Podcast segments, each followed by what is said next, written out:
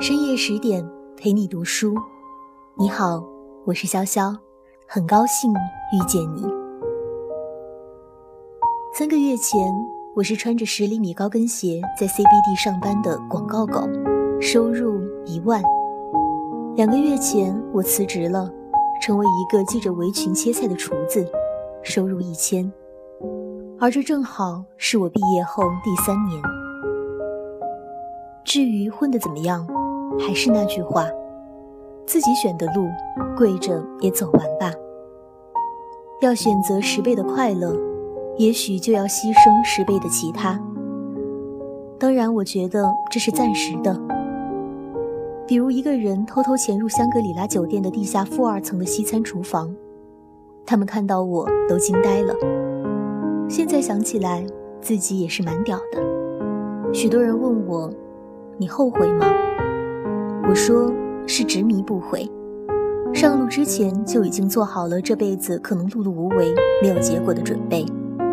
如果是奔着成功去的，可能只有那一刻是开心的；如果是因为喜欢，那么时时刻刻都是满足的。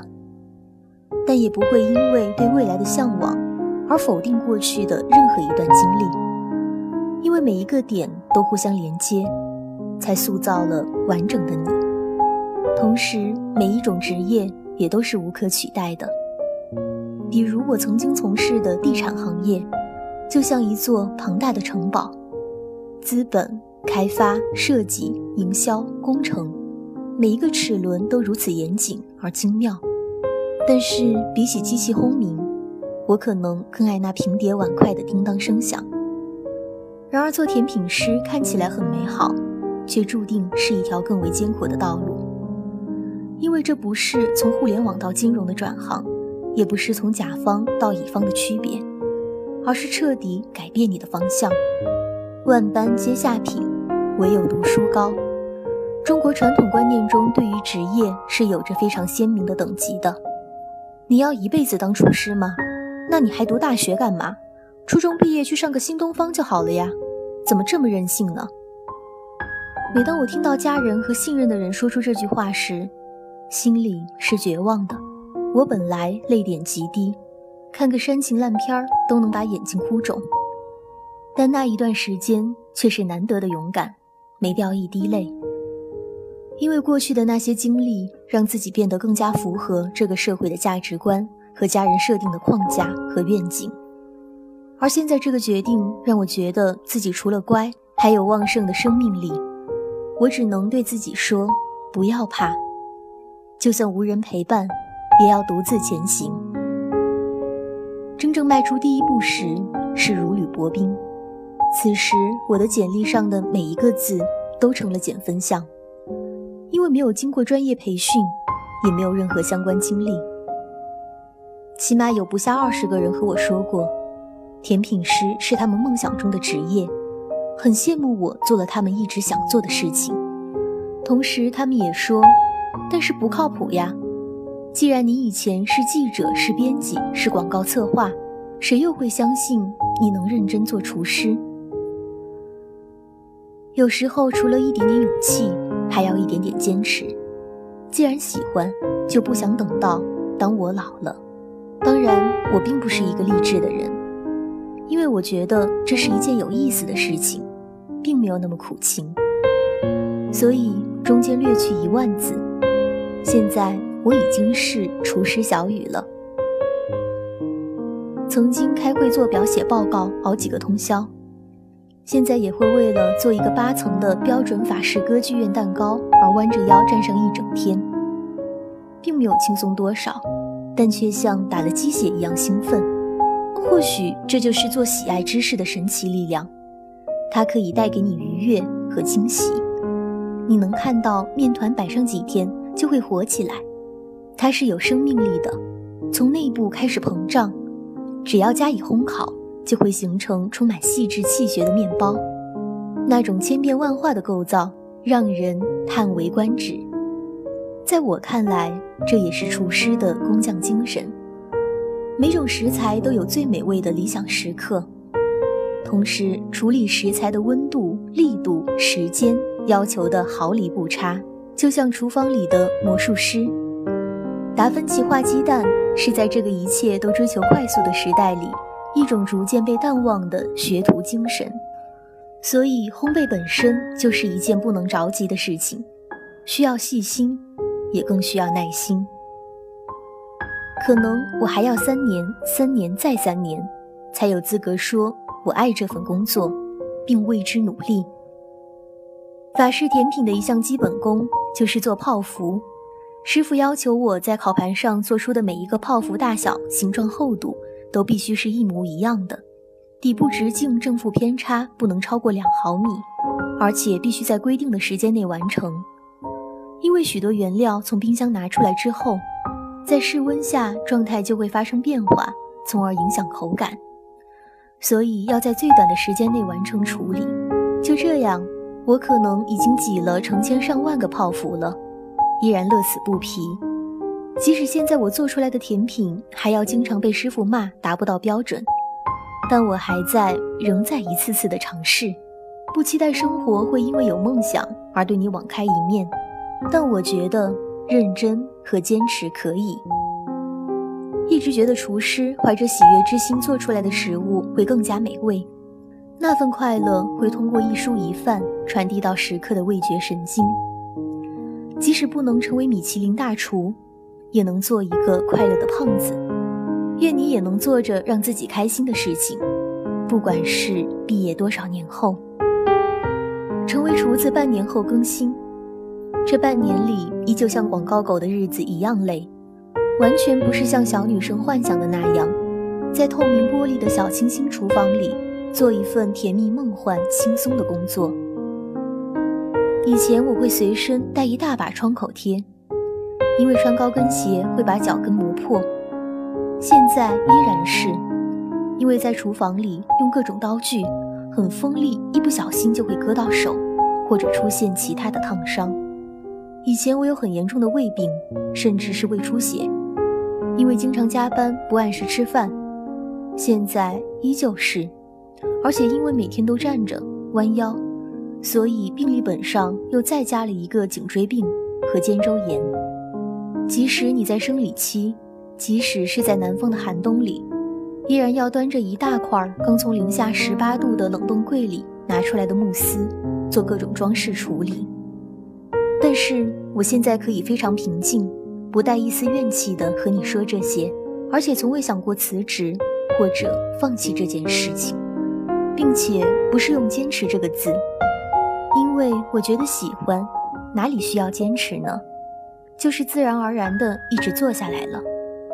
之所以是一千五百小时，因为从辞职到现在差不多半年，每一天我都在厨房待十个小时以上，从未间断。记得交辞职报告的那一天，我平常都是穿得吊儿郎当的，那次是我最后一次穿着那身黑色西装和一步裙。连胸针都一丝不苟戴好，站在顶楼大 boss 的办公室门外，足足站了半个小时。因为我知道走进去了就没有回头路了。他说：“你想清楚，我可以给你调整部门，调整城市。”我把辞职报告调过头，再次放到他面前，说：“我想好了。”他笑了，对我说：“加油。”他一直是我非常尊敬的一位女上司。非常矫情的是，我转过头走出那间办公室就哭了，心里对自己说：“周小雨，你要加油啊，以后要有脸回来见他呀。”作为一个典型的天秤座，我一直是懒癌，拖延症晚期。这是嘴上说说，心里真正的缘由，大概是因为我总喜欢给自己留有余地。不想那么用力的活着，比起努力二字，我觉得聪明更加值得赞美。但是现在，我觉得是我活了这二十多年以来最打鸡血的一段时光吧。一方面是这是自己选的路，即使穷也是穷开心；另一方面是承担这种选择的后果，需要让父母看到我是靠谱的、认真的在做这件事，并且可以养活我自己。所以，作为一个烘焙爱好者起步，也许我需要比专业出身的选手付出更多的时间。其实我在这方面都算不上有天分，因为没有灵敏的嗅觉味觉，也不是出身烹饪世家，只能靠后天训练了。比如想要有炫酷刀工，那就踏踏实实的切土豆丝、土豆条、土豆片，来日复一日的练习。很多人问我为什么有勇气这么做，我说。可能是因为我小时候喜欢看《中华小当家》吧，这让我想起了《中国好声音》舞台上那些从小家里就反对，然后高考毅然决然的考音乐学院，或是去酒吧做驻唱歌手。其实我跟父母说起我要辞职做厨子的时候，差不多也是这感觉了。但不同的是，也许我的父母更加不能理解，当厨子。是什么鬼心理诉求？因为成为一个歌手，你会成为在舞台上被众人仰望的人，会有追光和掌声，会有声望、地位和财富。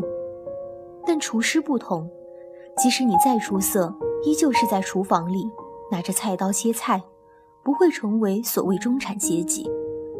会有人因为一首歌而记住一个明星，但很少会因为一道菜而记住一个人。也不会像那些选手说的，享受在舞台上的感觉。一辈子也许都是默默无闻的，每天做同一件事情。拥有一家米其林餐厅，或是成为米其林大厨，也是就是终极荣誉了，但也是少之又少。所以，写给想当甜品师的你，不知道你能不能忍受呢？我妈妈说。你比别人的叛逆期来得晚一点儿，大概因为我是一路重点中学实验班走过来的，你都可以想象应该是什么样子。我说出这个决定的时候，大概需要担着更重的心理压力。在漫长的二十多年里，听过许多夸奖，但我知道大多数是出于客气，而不是真心。比如说，你家孩子好听话呀。你成绩蛮屌哦，但是现在我收到了许多陌生人的鼓励，哪怕只是“加油”二字。有个人说，看了下面大家将近两千条评论，善意的让人难以置信。在此之前，我有心理准备，在完全开放和可以匿名的网络环境下，会有很多质疑或者不友好的声音，然而并没有出现。所以，我对每一份支持都是非常虔诚的，心怀感激的，因为他们本可以不这么做，而且许多人留下了很长、很长、很长的一段话，大概是把自己的还未实现的心愿寄托到我身上了。我开了“小雨厨房”这个公众号之后，会有人写几千字的故事告诉我，让我觉得，嗯，有很多人和我站在一起。我没有在上面发过广告，也没有卖过东西，所以有人问我做这个是为什么？我想大概是为了把这些善意传递出去吧。认识了许多朋友，有酒店的厨师，有给男朋友做蛋糕的美少女，有自己开拉面馆的辣妈。感谢许多人与我分享他们的经历。我也害怕失败，害怕后悔，害怕变老，害怕长皱纹。害怕失去胶原蛋白，害怕有一天会放弃，现在还害怕辜负自己和许多人的期望。二零一五结束了，大前年的愿望依旧没有实现，没有读一百本书，没有瘦二十斤，没有多少万存款，也没有男朋友带回家过年。跨年夜站在广州塔下面，信誓旦旦许下的心愿，和狂欢的人群一起消失不见。好像唯一值得一提的事情，就是终于做着自己喜欢的事情，用自己的逻辑活着，做了一个所有人都反对、所有人都质疑我脑子被门夹了的决定。当然，现在依旧是。人生的无奈，总是让你回头看一眼过去的自己，懊悔没有穿越时空的超能力。也许努力或者拼尽全力。依旧是走在成为一个碌碌无为的中年人的道路上。但是美好又温柔可爱的事物那么多，就算是为了他们跑着活下半辈子，好像还是不够用呢。希望自己可以成为战斗力 max 的少女，去拥抱他们。不敢说什么豪言壮语，只是希望你我在新的一年都有好运。这篇文章结束了，感谢作者周小雨。这里是十点读书，谢谢你的聆听，我是潇潇，晚安，祝你好梦。